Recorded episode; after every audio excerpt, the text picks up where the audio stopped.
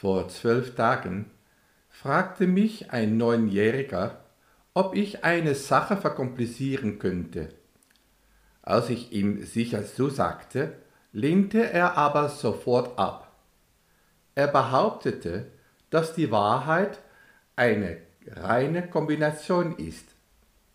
Sein Name war Norbert Nasenblut, der Privatdetektiv, den er auf sich selbst angesetzt hatte, verlangte eine hohe Gage und teilte ihm damit, dass er, Norbert, einen Privatdetektiv auf sich selbst angesetzt hat und dass sein Leben ausschließlich aus Kleinigkeiten besteht.